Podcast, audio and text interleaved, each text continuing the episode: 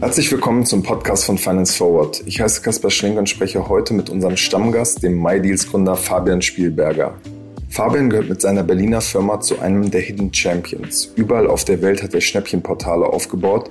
In Deutschland ist es zum Beispiel MyDeals. So hat der Gründer einen guten Überblick, was in der Fintech- und Kryptowelt alles so passiert.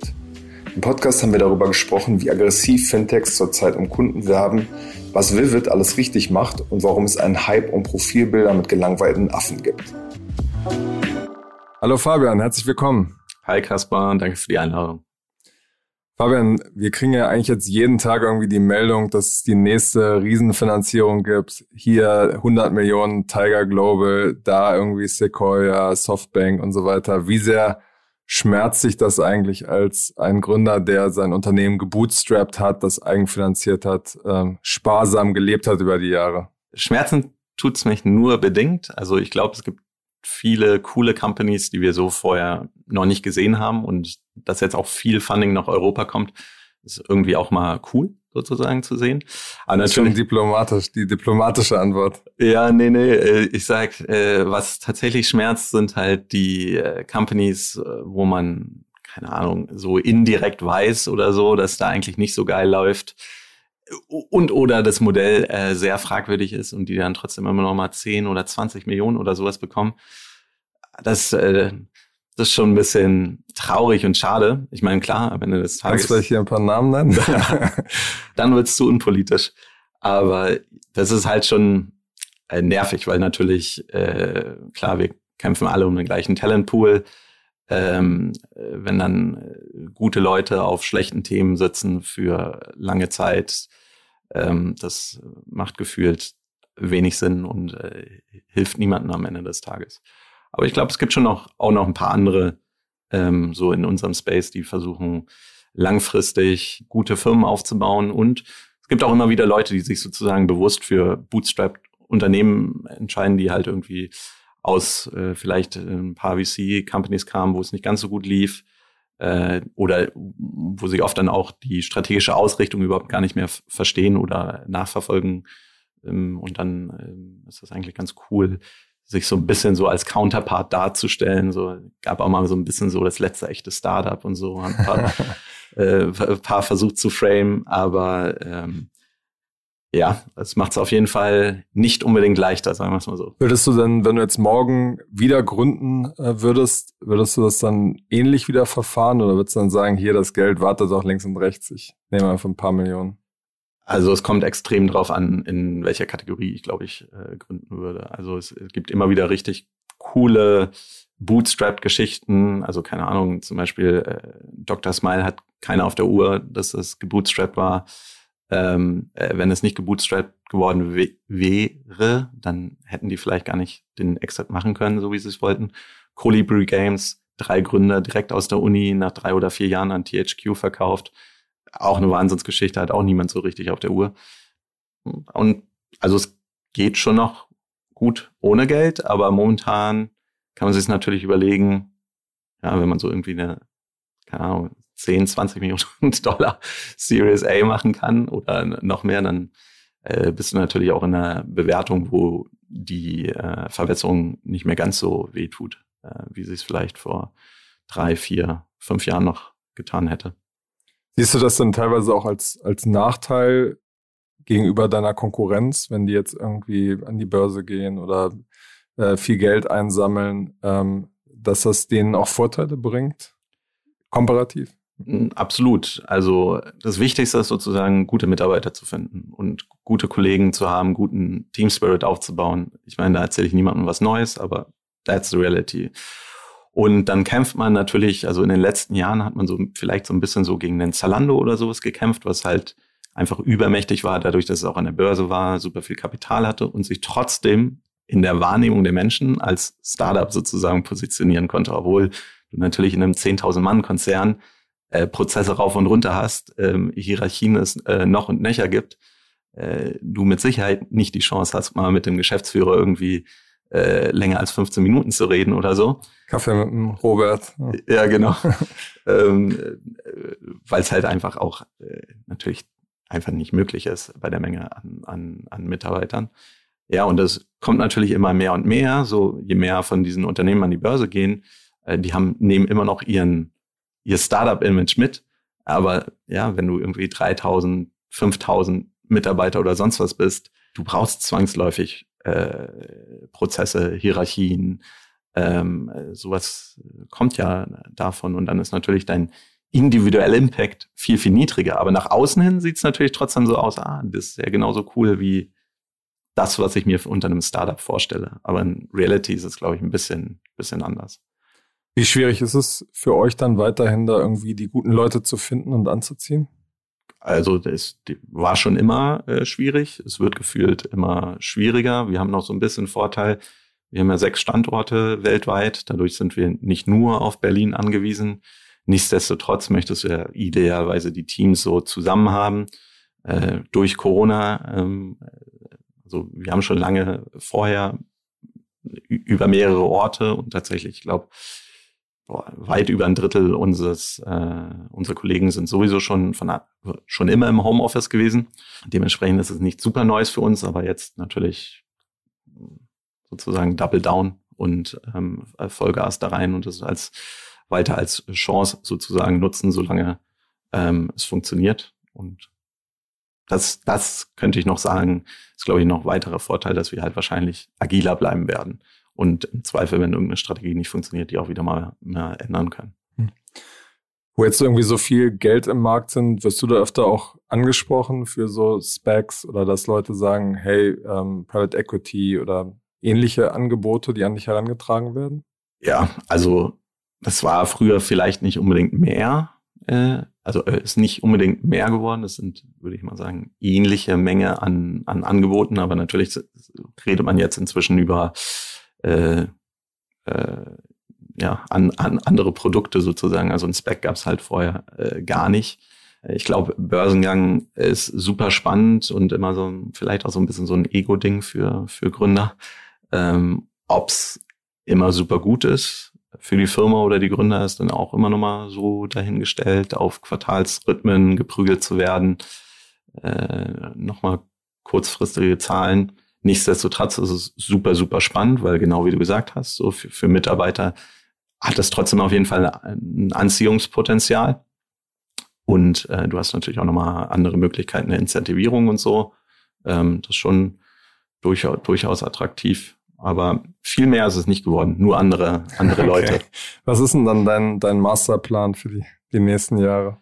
Äh, den wirklichen Masterplan gibt's äh, nicht so eine gute Firma mit langfristigen Werten und äh, zu bauen und keine Markttrends zu verschlafen. Und dann haben wir, glaube ich, immer die besten Opportunities, äh, sei es private bleiben, sei es, äh, weiß ich nicht, an die Börse gehen oder so. Aber das sehe ich nicht äh, für uns in, in naher Zukunft. Hm. Über deine verschiedenen Deal-Plattformen bekommst du ja immer einen ganz guten Einblick, was so in den verschiedenen äh, Märkten passiert. Ein Grund, warum wir dich äh, immer wieder einladen, weil du einen ganz guten äh, Überblick einfach hast. Man sieht ja zum Beispiel, dass im Moment ja es einfach einen, einen krassen Run- und Marketing-Druck der verschiedenen äh, Banking- und Trading-Anbieter gibt. Zum Beispiel N26 mit eins der, der größten Banking-Startups äh, in Europa haben jetzt kürzlich so Angebote gemacht, 126 Euro für ein neues Konto. Und da musste ich so ein bisschen lachen, äh, ein bisschen lächeln, weil irgendwie vor ein paar Jahren haben die sich noch über vergleichbare Promo-Aktionen der etablierten Banken irgendwie so ein bisschen lustig gemacht. Meinten so, ja, hier, guck doch mal, Commerzbank, 150 Euro. Und jetzt werben sie selber damit. Wie sie, nimmst du gerade diesen, diesen Marketing-Rush irgendwie wahr in diesem Banking-Trading-Segment? Also ich glaube, äh, das wird immer Sinn machen, ähm, Kunden mit Kundenincentives zu bewerben. Es darf nicht das einzige, es darf nicht dein einziger USP sein. Die, die, die höchste Kundenkommission zu zahlen sozusagen kann nicht dein USP sein, weil dann wechselst du bei der nächsten Aktion wieder. Aber es ist ein fantastischer Anreiz, um Kunden von einer Bank in, in eine andere Bank sozusagen zu entheißen, das, den ein bisschen schmackhaft zu machen und ja, also ich glaube, gerade jetzt, wo ähm, viele der traditionellen Banken tatsächlich eben anfangen, äh, hin, hinterrücks äh, Kontogebühren äh, einzuführen. Ähm, all sowas. Es ist die beste Chance für äh, nicht nur für die Neobanken, auch für die anderen Banken, äh, auf, auf Neukundenjagd sozusagen zu gehen und den Leuten zu sagen, äh, das fühlt sich nicht, nicht gut an, wenn du ein, ein Konto abgeschlossen hast, äh, wo man irgendwo mal mit ähm, lebenslang kostenlos geworben wird. und dann kriegst du einen Brief, dass du bitte 4,90 Euro im Monat zahlen sollst oder 9,90 Euro pro Monat. Ähm, Aber diese Chance ergreift ja erstaunlicherweise eigentlich kein Fintech, sondern die gehen ja eigentlich eher in die Richtung, dass sie auch latent ähm, Kosten erheben für verschiedene Konten. Korrekt, wo die bei die meisten, ich glaube alle bis auf jetzt Tomorrow, die ihr Free-Konto sozusagen komplett abschaffen, ja immer noch das, das Free-Tier sozusagen haben. Und ich glaube auch, das Free, also ich glaube, die Kunden sind bereit, äh, Geld zu zahlen. Sieht man ja bei N26 oder Revolut, äh, sieht man ja die Premium. Ähm, 30 bis 40 meinte der Gründer kürzlich. Prozent. Ist, finde ich schon ziemlich viel, äh, ehrlich gesagt, dafür, dass halt das kostenlose Produkt schon eigentlich sehr, sehr gut ist. Klar, ähm, da gibt's halt ein paar Faktoren, die es attraktiver machen. Äh, und wenn es nur die schönere Karte äh, teilweise ist. Ähm, aber es fun funktioniert auch bei manchen äh, Leuten. Und äh, also ich glaube schon, dass es eine, eine gute Chance ist. Aber natürlich ist es auch eine gute Chance, einfach seine, seine Marge zu vergrößern ähm, und zu sagen, okay, die anderen kosten irgendwie 10 Euro, dann koste ich halt 5 Euro und biete irgendwie doppelte Leistung oder so. Das war ja damals, glaube ich, auch der Ansatz von Flatex, dass sie gesagt haben, so beim Trading cutten wir die Gebühren auf 5 Euro und jetzt kommt halt die, die nächste Generation. Ja, das war krass. Also äh, Flatex war ja, die haben ja dann wiederum die äh, Verwahrentgeltgebühr sozusagen äh, eingeführt. Und ähm, das hat zu einem riesigen Kundenablauf äh, Ablauf geführt, also weil die halt klarer, die haben sich vor allem durch Preis sozusagen durchgesetzt und waren klar im Preisführer im Markt. Und dann haben sie halt das weggegeben. Und äh, das hat, ich glaube, Smart Broker hat genau in dem Monat gestartet. Ähm, die haben ja dann, äh, ich glaube, sogar teilweise einfach die Registrierung abgestellt, weil es halt so viele Kunden rüberkamen, dass sie gar nicht äh, abfrühstücken konnten. Aber natürlich auch Scalable und, und äh, Trade Republic ähm, und die anderen konnten da ja, äh, mehr oder minder kostenlos Kunden einsammeln, die jetzt sich halt einfach aktiv umgeguckt haben nach, nach einer neuen, besseren Lösung. Und wenn man zufrieden ist mit seinem Konto, dann guckt man vielleicht halt nicht eben unbedingt, aber wenn dann sich mal was ändert, dann fängt man halt mal wieder an, okay, vielleicht sollte ich doch nochmal vergleichen, was dann da draußen, ähm, was bieten mir denn die anderen an. Diese, äh, diese Promo-Aktionen und diese Preise, die da teilweise gezahlt werden, sind ja auch immer oft ein Ausdruck der sogenannten Customer Acquisition Costs, also genau. wie, wie teuer es einfach ist, einen Kunden zu gewinnen. Wenn es 150 Euro schon Prämie gibt, kann man davon ausgehen, dass es wahrscheinlich 200 Euro dann pro Konto ungefähr kostet, ähm, ja. die Bank, um den Kunden zu gewinnen. Wie ist da im Moment dein, dein Eindruck? Wie sind diese Kosten in den letzten Monaten in den verschiedenen Segmenten gestiegen? Ja, also Trading war natürlich die letzten Monate im Prinzip, äh, also der Blended äh, Kack war wahrscheinlich, keine Ahnung, äh, niedrig zweistellig, weil einfach so viel organischer Inflow von Kunden waren, die aktiv danach gesucht haben, wo kann ich denn Aktien kaufen, wo kann ich Aktien traden, wie kann ich von der Corona-Krise in Anführungszeichen profitieren ähm, und dann später natürlich auch noch, dann haben halt viele Leute gesehen, dass andere Leute viel Geld an der Börse verdienen. Dann kam so ein bisschen so der Gambling-Aspekt dazu, Wall Street Bets etc. pp. Ähm, davon hat äh, sicherlich auch, also speziell die, die Trading-Apps, sage ich jetzt mal, extrem profitiert. Das waren, würde ich vermuten, zum großen Teil tatsächlich ähm, organische ähm, äh, Installs, wo sie wahrscheinlich gar nichts gezahlt haben. Aber das ist jetzt auch mehr oder minder im, ich will nicht sagen vorbei, aber definitiv im Abflachen. Also die Leute, die sich jetzt äh, nach einem Depot gesucht haben, äh, die haben jetzt ihr Depot und äh, jetzt äh, wird es entscheiden, wie viel sie traden, ob sie ähnlich viel traden wie ihre anderen Kunden, ähm, ob sie vielleicht auch wieder aufhören, ähm, ob sie sich gegebenenfalls irgendwann auch die äh, Finger verbrennen und merken, ähm, haben eine aktive Trading-Strategie äh, ist viel schlechter, als wenn ich einfach nur einen äh, Sparplan mit ETF machen würde. Aber ja, das ist, äh, wird sich noch zeigen, äh, wenn diese Blase ein Ende findet. Aber es ist aus deiner, aus deiner Sicht jetzt noch nicht äh, in absehbarer Zeit. Oder? Nee, ich glaube, das wird schon noch ein bisschen weitergehen. Also, you never know, so. China war schon mal ein spannender Indikator sozusagen, aber es ist natürlich nicht überhaupt 0,0 vergleichbar und führt tendenziell ja eher zu höherem Investmentdruck auf, ähm, auf der westlichen Seite.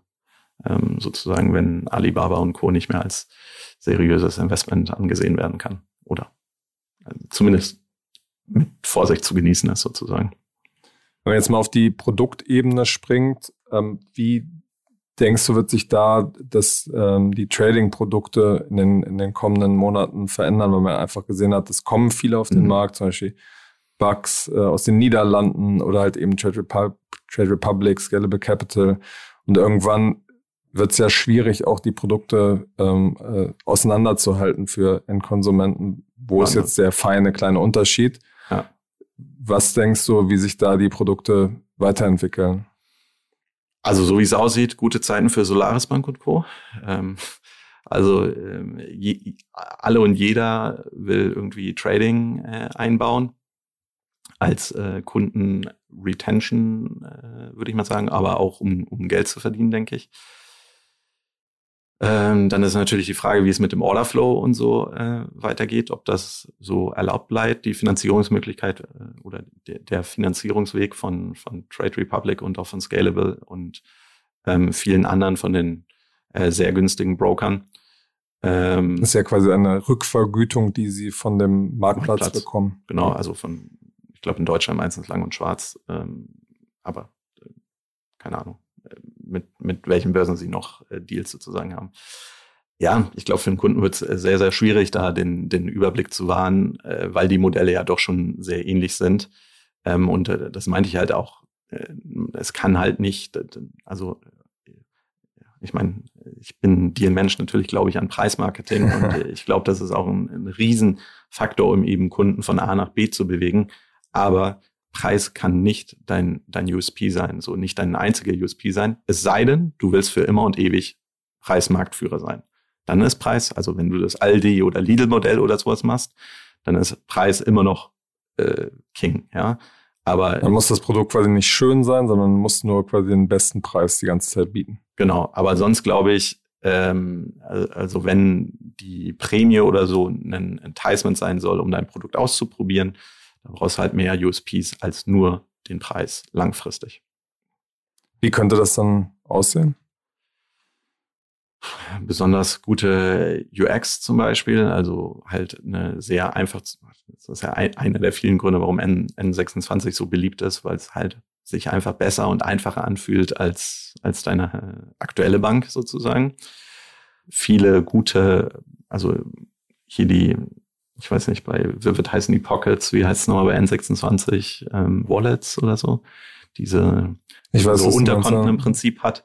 Ich meine, Unterkonten ist auch kein neues Prinzip, aber die haben das einfach schön und neu verpackt und das benutzen Leute gerne ähm, zum, zum sozusagen gedanklichen Sparen oder um ein Mehrkontenmodell ähm, in, in, in einem Konto sozusagen darzustellen. Ähm, und ähm, ja, so, all, all sowas sind halt gefühlt Kleinigkeiten, die aber das Produkt einfach besser machen. Und wenn du dann weg, wegwechseln würdest, würde es dir gegebenenfalls fehlen, wenn du irgendwo anders bist. Ja, also klar, im Prinzip die, die Definition von, äh, von dem USP, das Unique, also irgendwas schaffen, was halt die anderen vielleicht nicht haben. Hm.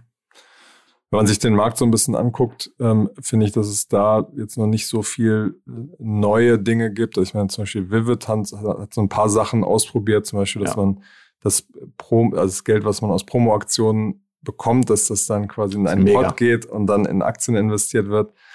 Ich finde die Idee auch gut. Ähm, ich glaube, es ist schwierig zu vermitteln. Genau, es ist super erklärungsbedürftig.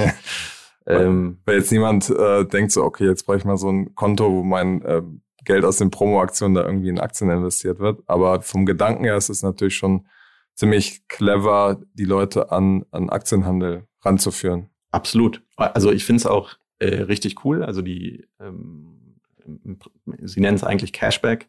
aber du kriegst kein Cash, sondern äh, du kriegst ähm, die Rückvergütung in Form von äh, Fractionalized Stocks. Also du, du kannst dann angeben, was dein, deine Lieblingsaktie, Tesla, Apple, keine Ahnung, gibt es 10 oder 15, die du auswählen kannst. Und wenn dann irgendwie 10 Cent oder 50 Cent oder 2 Euro Cashback bekommst, dann kriegst du die halt nicht in Form von Bargeld, sondern einem anteiligen, einer anteiligen Apple-Aktie. Und so wirst du natürlich ein bisschen spielerisch an, an den Aktienhandel ähm, herangetrieben. Ähm, es ist mega kompliziert, ähm, man versteht es nicht unbedingt, aber ich finde, ähm, dass eher so ein Added Benefit ist zu einem eh schon sehr guten ähm, Kreditkartenmodell. Ähm, ist es überhaupt nicht negativ. So, das ist ein bisschen Gamification in dem Ganzen. Du hast ja auch noch Prime-Elemente und dann gibt's so, so Wochenpromotions und sowas.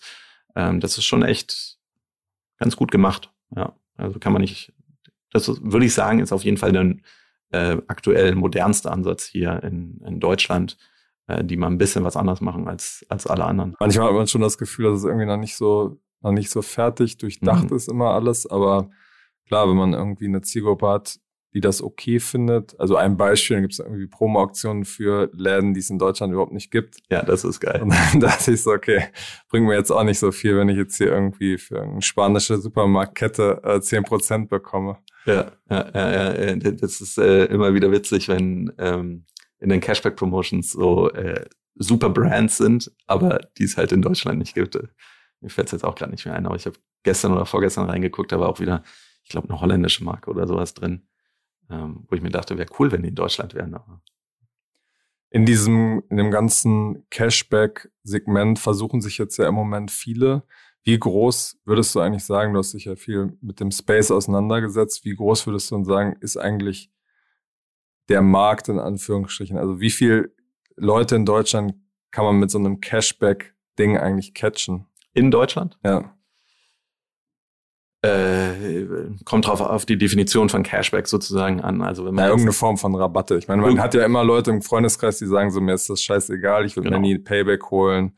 Aber es gibt dann auch Leute, die das einfach mit mitschleppen äh, und ähm, sehr gerne nutzen. Genau, also ich, ich, ich glaube, es gibt so im Prinzip äh, drei verschiedene Nutzer oder drei verschiedene Arten von Nutzer. So Leute, die generell einfach immer das günstigste kaufen, die kann man auf jeden Fall damit ansprechen. Dann gibt's Leute, die auf Preis-Leistung gucken, die kann man manchmal immer noch auch damit ansprechen.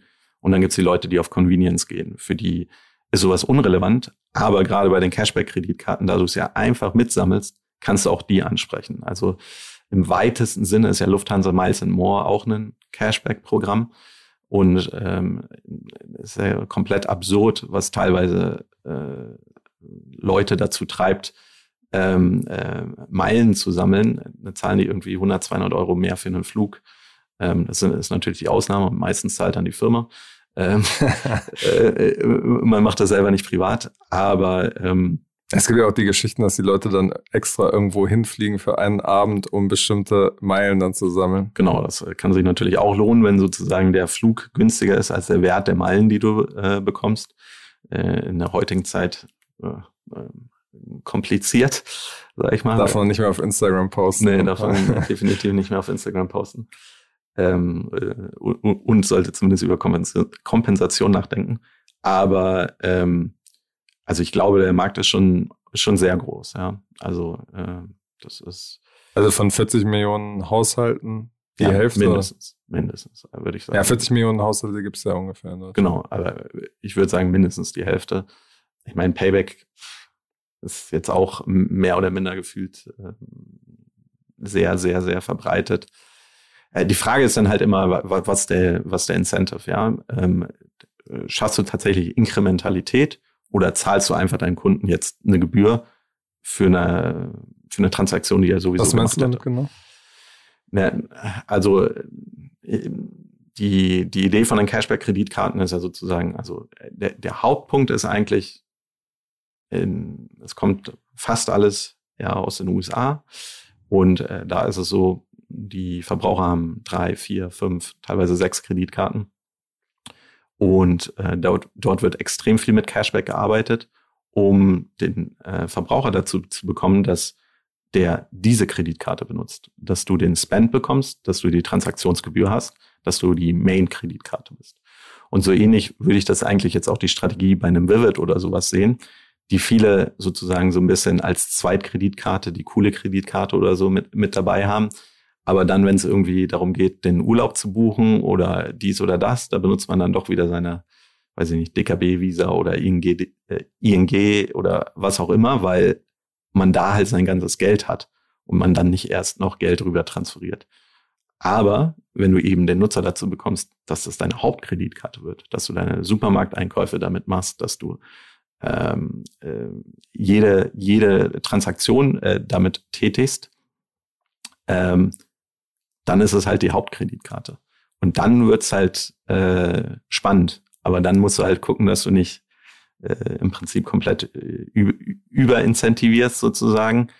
Äh, früher war das ja relativ leicht, da du ja irgendwie äh, Visa, weiß ich nicht, 2,4 Prozent oder Mastercard so roundabout 2 Prozent gezahlt hat, aber inzwischen sind die ja limitiert auf 0,3 Prozent. Also diese Interchange-Gebühr, die das Unternehmen quasi von den Händlern kriegt. Ne? Genau, und dadurch ist halt die äh, Marge in dem äh, Kreditkartenpayment äh, gar nicht mehr so groß. Ja? Und dann ist es halt deutlich aufwendiger, so ein, eine gute Cashback-Promotion zu, zu rechnen. Und äh, Vivid macht ja verrückte Beträge, irgendwie 10, 15 Prozent ähm, auf Supermärkte teilweise. Ja. Und da zahlen sie dann einfach drauf. Genau, das ist einfach Marketing Money, würde ich sagen. Hm. Beim Thema Differenzierung ist ja so ein, so ein anderes Thema, das ganze, äh, die ganzen Kryptobörsen, ähm, die ja auch ähm, stark nach Deutschland im Moment drängen. Coinbase hat jetzt gerade seine, seine Tochterfirma hier eröffnet. Bitpanda ähm, hat gerade eine riesen Finanzierungsrunde eingesammelt, will auch stärker noch in Deutschland expandieren. Wie ist da aus seiner Sicht der, der Stand bislang? Ja, also super spannender Markt und ähm, ich glaube, äh, was heißt, ich glaube, durch äh, Robin Hood kann man jetzt auch ein bisschen, äh, bisschen besseren Einblick in äh, tatsächlich das äh, Trading-Verhalten sehen. Also das Robin Hood macht 40 Prozent ihrer Umsätze mit äh, Kryptowährung. Ähm, Umsätze ist natürlich nochmal ein bisschen was anderes als Volumen. Äh, nichtsdestotrotz zeigt das halt die Relevanz des Ganzen und das macht es vielleicht auch nochmal um nochmal einen Bogen zurückzuspannen, auch nochmal ganz äh, interessant, wenn halt Coinbase auch noch in den äh, Aktienmarkt geht, was FTX jetzt schon macht. Ähm, ähm, ja, dann hat man dann äh, nochmal einen weiteren Player, der eigentlich in demselben Segment spielt. Warum machen sie das eigentlich noch nicht? Äh, regulatorische Themen, also FTX und äh, Binance ähm, haben das ja, aber das ist dann eher so so wie diese äh, Binär-Thematiken. Äh, also es, es, sind keine echten Aktien, sondern äh, Zertifikat am Ende. Genau. Äh, äh, ich weiß es jetzt nicht. Ich bin kein, kein äh, ich will jetzt nichts äh, FTX hier nichts an, an ans Bein binden, aber ich gehe stark davon aus, dass es eben äh, kein echtes Aktiengeschäft ist. Ähm, sondern ähm, äh, Derivate oder Zertifikate. Und ähm, genau, und ich glaube, das ist natürlich regulatorisch außerhalb der Länder, wo die normalerweise sitzen, Hongkong und ähm, weiß ich nicht, äh, Mauritius und Co. Ähm, sehr, sehr, sehr, sehr kompliziert. Hm. Und ich meine, Coinbase hat ja sowieso gerade ein paar Themen mit der SEC. Ja, absurderweise tatsächlich mit dem Landing. Das, äh, ist eine äh, spannende Thematik, dass SEC sich dazu nicht äußern will und oder sich anscheinend verklagen, lieber verklagen lassen möchte, anstatt äh, zu sagen, dass es eine Security ist oder ob es eine Security ist, ähm, äh, um, um Crypto-Lending sozusagen für ihre Kunden anzubieten, äh, wo äh, Kunden ihre Bitcoins oder Ethereums oder was auch immer ähm, für einen gewissen Zeitraum ähm, anderen Leuten zur Verfügung stellen können und dafür einen Zinssatz erhalten. Äh, Coinbase Land nennt sich das. Aber um nochmal zurückzukommen, genau, Coinbase, Bitpanda, äh, Binance und Co. Das wird nochmal auf jeden Fall ein, äh, spannender Race, würde ich sagen. Aber ich fürchte, ähm, dass die Großen da die Nase vorne haben. Also ähm, Bitpanda war für mich damals tatsächlich auch einer mein, meiner früheren äh, Bitcoin-Käufe noch. Äh, das damals gar nicht so leicht war, größere Mengen zu kaufen und dann irgendwen zu erreichen, mit dem man mal sprechen kann, um sich freischalten zu lassen. ähm, genau, ich glaube, Ende 2016 hatten wir ja als Weihnachtsgeschenk für alle unsere Mitarbeiter äh, bis zu 1,3 Bitcoin äh, gegeben. Äh, in Hindsight natürlich ein sehr schönes Weihnachtsgeschenk. ähm, aber da brauchen wir Hast einige. du dich geärgert, dass du das alles nicht behalten hast? nee, ich, ich freue mich für die Leute, die äh, das jetzt für eine Anzahlung für ihre Wohnung, Eigentumswohnung oder sowas nutzen. Das ist genau der richtige, äh, richtige Einsatzzweck. Aber ich glaube nichtsdestotrotz, das ist extrem schwierig, weil eine Bank zu betreiben ist kein Winner takes it all. Aber eine Börse hat einen hohen Hang zu dem Größten, ähm, weil die müssen ja extrem viele ähm, verschiedene Pairs anbieten, also Ethereum, Bitcoin, keine Ahnung, Ethereum, US-Dollar, Ethereum, Euro, etc. pp. Und dafür brauchst du super viel Liquidity, ja. Also du brauchst extrem viel Geld und am, am besten brauchst du auch extrem viele Coin Pairs, äh, also Liquidity Provider. Und äh, der, Am Ende der, heißt es ja quasi Käufer und Verkäufer in diesen bestimmten Marktphasen. Korrekt, korrekt. Und derjenige, der halt die meisten hat oder die, das größte Volumen, der kann die besten Preise anbieten, ohne dass er an seiner Marge sozusagen äh, knabbern muss. Und ähm, äh, da, da, dadurch entstehen halt relativ große Preisdiskrepanzen und im, im Kryptomarkt ist es schon noch sehr, sehr, sehr relevant. Äh, also da gibt's große ähm, äh, Spreads, deswegen gibt's auch immer noch Arbitrageure, die zwischen den einzelnen Börsen sozusagen einfach hin und äh, her tauschen. Aber ich weiß nicht, ob der Markt jemals so super, duper transparent wird, dass sich die Leute dann sozusagen darüber überlegen, ah, hier kostet der Bitcoin aber irgendwie 10 Euro mehr oder weniger. Aber aktuell ist das auf jeden Fall so. Also, dass äh, die Leute, viele Leute sehen das als, als Sparprodukt ähm, und andere Leute sehen es als, äh, die sind auf jeden Fall auf den Preis sozusagen angewiesen und dann andere sehen es als Gambling-Produkt. Äh, die, denen ist vielleicht der Preis nicht ganz so wichtig, aber denen ist wichtig, dass super viele Coins gelistet sind. Also möglichst, äh, möglichst viele. Und da hast du als regulierter äh, Anbieter wie Bitpanda auf jeden Fall ja, das Nachsehen gegenüber einem Binance oder einem FTX, die halt einfach zumindest aktuell noch komplett anderen Regulat äh, Regulatorien unterliegen. Ähm, ich meine, es gibt ja die These, ähm, dass dadurch, dass jetzt irgendwie die Regierungen stärker draufschauen, stärker regulieren, ich meine, Binance und Co. hatten ja in den vergangenen Wochen auch immer wieder äh, Probleme, waren teilweise sogar down ähm, oder haben irgendwie, glaube ich, Einzahlungen, ja. äh, waren nicht Auszahlung mehr Auszahlungen, das Schlimmere. Genau. Ähm, und da ist ja so ein bisschen die These, dass der am meisten, am schärfsten regulierte davon gewinnt, was aus der Sicht von vieler, vielen Marktbeobachtern halt Coinbase ist. Äh, siehst du das auch so, diese, diesen Zusammenhang? Also genau, ähm, ich glaube, die nutzen die Chance, noch so lange im äh, Windschatten sozusagen zu fahren und Vollgas zu geben, äh, alles auszunutzen, bis sie dann halt irgendwann sich auch voll regulieren lassen. Äh, Binance hat jetzt umgestellt, äh, wurde letztens äh, zur KYC-Pflicht sozusagen. Das war auch schon. Ja, dass die Leute richtig identifizieren müssen. Genau, dass sie wissen, dass hinter jedem, äh, wer hinter jedem Account steht und nicht nur die E-Mail-Adresse und das Bankkonto. Oder Bankkonto war noch nicht mal Pflicht, wenn du über Kryptos sozusagen dein, dein Volumen eingezahlt hast. Also ich, ich, ich denke, die werden auf jeden Fall auch äh, sich freiwillig regulieren lassen, weil sonst ähm, haut's denen das einfach komplett um die Ohren. Aber solange sie es halt noch äh, können und die bauen auch immer wieder sehr spannende äh, Möglichkeiten, um sozusagen das irgendwie direkt, indirekt äh, zu, zu umgehen. Zum Beispiel? Äh, naja, also das äh, klingt jetzt vielleicht ein bisschen gemein. Also ähm, Decentralized Exchanges, also dezentralisierte Börsen, haben im Prinzip kein Unternehmen, was dahinter steht. Äh, trotzdem gibt's immer Foundations sozusagen, also das, das, das übliche Kryptomodell äh, es gibt eine Foundation, die wird über einen DAO, also eine Decentralized Autonomous Organization, äh, äh regiert, also äh, ist die Governance darüber gesteuert. Ähm, die kriegt das Geld, um die Software zu entwickeln. Ja, die Foundation deployt nicht ähm, den, den Code sozusagen, das folgt in der Regel über die Community, das sind diejenigen, die das Produkt online stellen, sozusagen.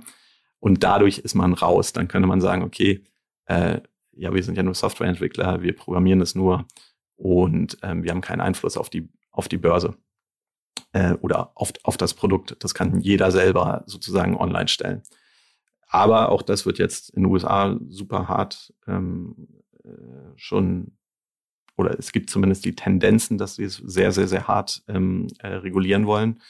Äh, Uniswap ist da der leider Verlierer, muss man sozusagen sagen, weil die als einziges oder nicht als einziges, aber als einer der wenigen Teams im DeFi-Space tatsächlich mit äh, vollen Namen, vollem Team, jeder ist bekannt, man weiß, wo die arbeiten, man weiß, wer die sind und so. Und dann gibt's halt mehr so Anonymous Teams, die halt einfach nur einen Twitter-Account haben, ähm, wo man teilweise äh, nicht die Namen kennt ähm, und ähm, äh, da halt so unterwegs sind. Und Warum sind die dann die Verlierer? Die Verlierer. Uniswap meintest du? Ach so, ja, weil, also die werden halt von der Regulierung dann voll getroffen, obwohl sie eigentlich einen Decentralized äh, Exchange sozusagen gebaut haben. Aber momentan. Also belangt dann. Genau, die sagen halt, ja, der Programmierer von dem Code ist im Zweifel auch für seinen Code sozusagen verantwortlich, äh, was die Leute sozusagen damit machen. Äh, was schwierig ist, sage ich mal so. Ähm, aber die, das Thema hatten wir auch schon mal äh, in Deutschland vor, ich weiß nicht, 2014, 2015 mit ähm, The DAO sozusagen, den, dem ersten großen Krypto-Hack, der den Ethereum Hardfork ähm, erzwungen hatte zu, zwischen Ethereum und Ethereum Classic, wo äh, sozusagen so eine Art VC-Fund, ähm, ein, ein Community VC-Fund äh, gegründet werden sollte, der dann aber instant äh, gehackt wurde ähm, und dann viele Leute viel Geld verloren haben und Vitalik gesagt hat, okay, wir drehen zurück auf, äh, auf den Timestand vor The DAO. Ähm, aber gut, ich bin jetzt gerade äh, hart abgedriftet. Sehr gut, dafür, dafür spricht man ja. Ähm, genau, lass uns zum Schluss noch einmal ähm, über das Thema ähm, NFT sprechen. Das steht für Non-Fungible Token und funktioniert im Grunde genommen so, dass man äh, digitale Kunst oder Fußballbilder plötzlich ähm, handelbar sind. Und da gibt's jetzt seit ein paar seit ein paar Wochen eigentlich wieder so einen großen Hype. Das war zwischendurch mal wieder so ein bisschen abgeflacht. Was sind da eigentlich die Treiber, dass das jetzt wieder losgegangen ist? Ja, also so der Hype, würde ich sagen, hat ungefähr von einem etwas über einem ja, anderthalb Jahren oder sowas angefangen. Ich glaube so Februar, März 2020. Ähm, aber da ging es eher tatsächlich mehr so der, der Kunstgedanke, äh, One of Ones, also äh, Bilder, die es nur einmal gibt, die dann über das NFT nachweisbar sind, dass sie nur einmal sind, so Nifty Gateway, Super Rare, ähm, waren dann so die Galerien, kann man sagen, so ähm, die Galerien der, der, der Neuzeit. Das hat so ein bisschen so Schub gegeben. Äh, dann äh, der Verkauf von, von, von Beeples Kunstwerk für 70 glaub, Millionen, ne? Genau, 70 Millionen. Inzwischen ja viel, viel mehr, weil Ethereum nochmal äh, gut nach oben gepumpt ist. Ähm, aber damals für 70 Millionen äh, Dollar. Und er hat auch direkt ver verkauft sein, sein Ethereum. Ähm, was halt äh, nochmal einen, einen krassen Hype ausgelöst hat. Und dann kam, dann wurde extrem viel Innovation in dem Space getrieben. Also kam sowas wie, wie Euler Beats oder sowas, so generierte Musik, ähm, äh, ein generiertes Musikstück war, wo du ähm, der, der Preis sozusagen äh, immer steigt, je mehr Leute es kaufen, bis alle äh, weggekauft sind und dadurch entsteht dann natürlich der finale Preis sozusagen, der höher ist als der erste Preis. Also so auch so ein, so ein Gamification-Element da drin. Und ja, also jetzt der aktuelle Superhype ist dann eigentlich aus den PFPs, also Profile Pictures, entstanden. Ähm, CryptoPunks war das nicht das allererste, oder was das allererste PFP-Projekt? Auf jeden Fall eins der als allerersten der ersten. und auf jeden Fall das erste von Lava Labs, die halt so ein bisschen so als der Innovator des Space gelten. Das war irgendwann 2017. Davon gibt's halt 10.000 generierte CryptoPunks, ich glaube 64 mal 64 Pixel oder sowas.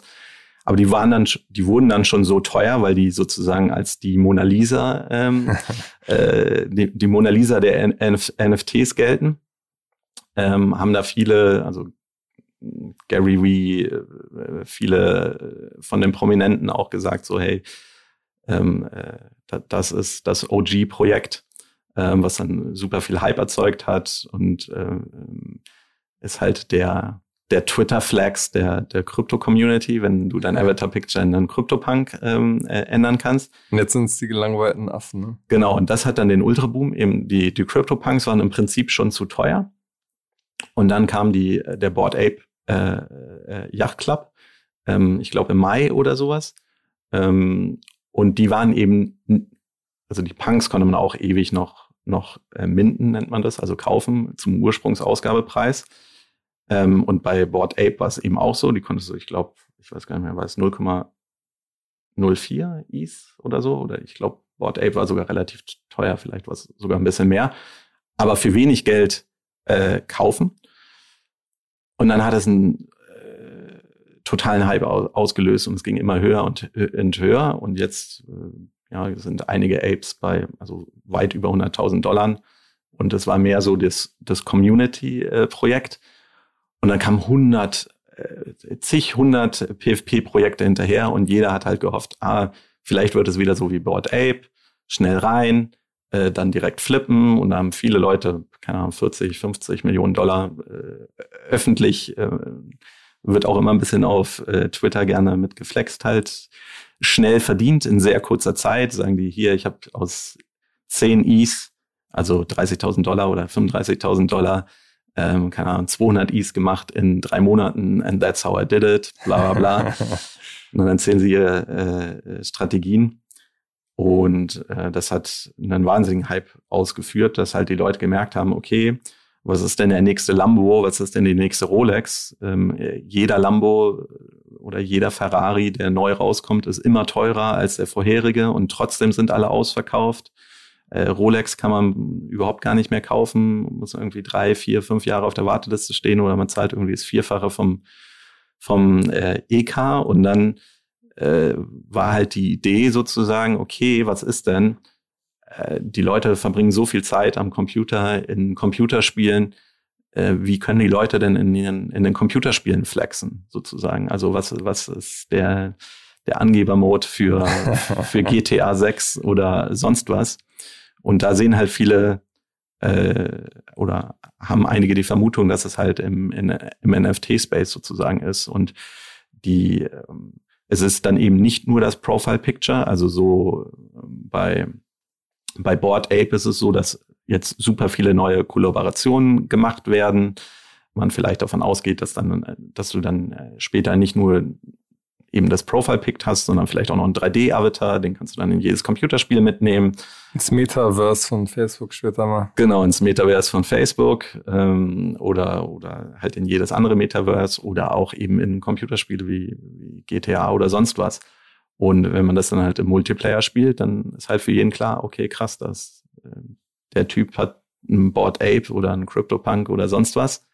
Ähm, ja, da sind wir aber aktuell noch nicht.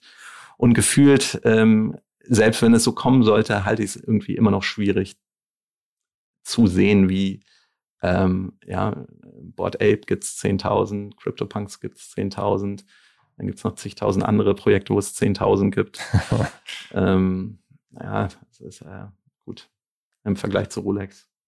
Ja, aber Rolex kostet auch nicht 100.000. Ja je nachdem. Äh, äh, fällt mir schwierig, aber ist auf jeden Fall ein spannender Space. Wobei das Gaming, also Play to Earn, fast noch spannender ist. Also so Axis Infinity und Co.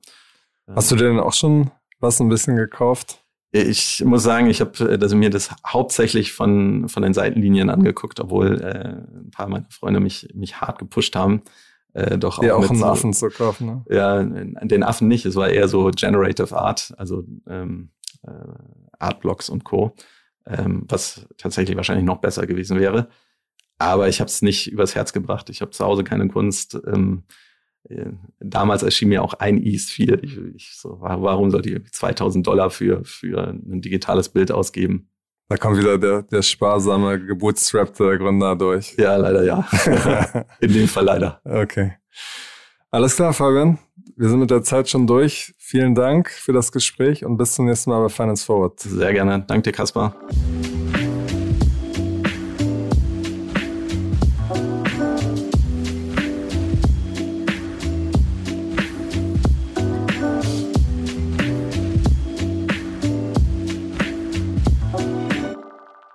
Dieser Podcast wird produziert von Podstars bei OMR.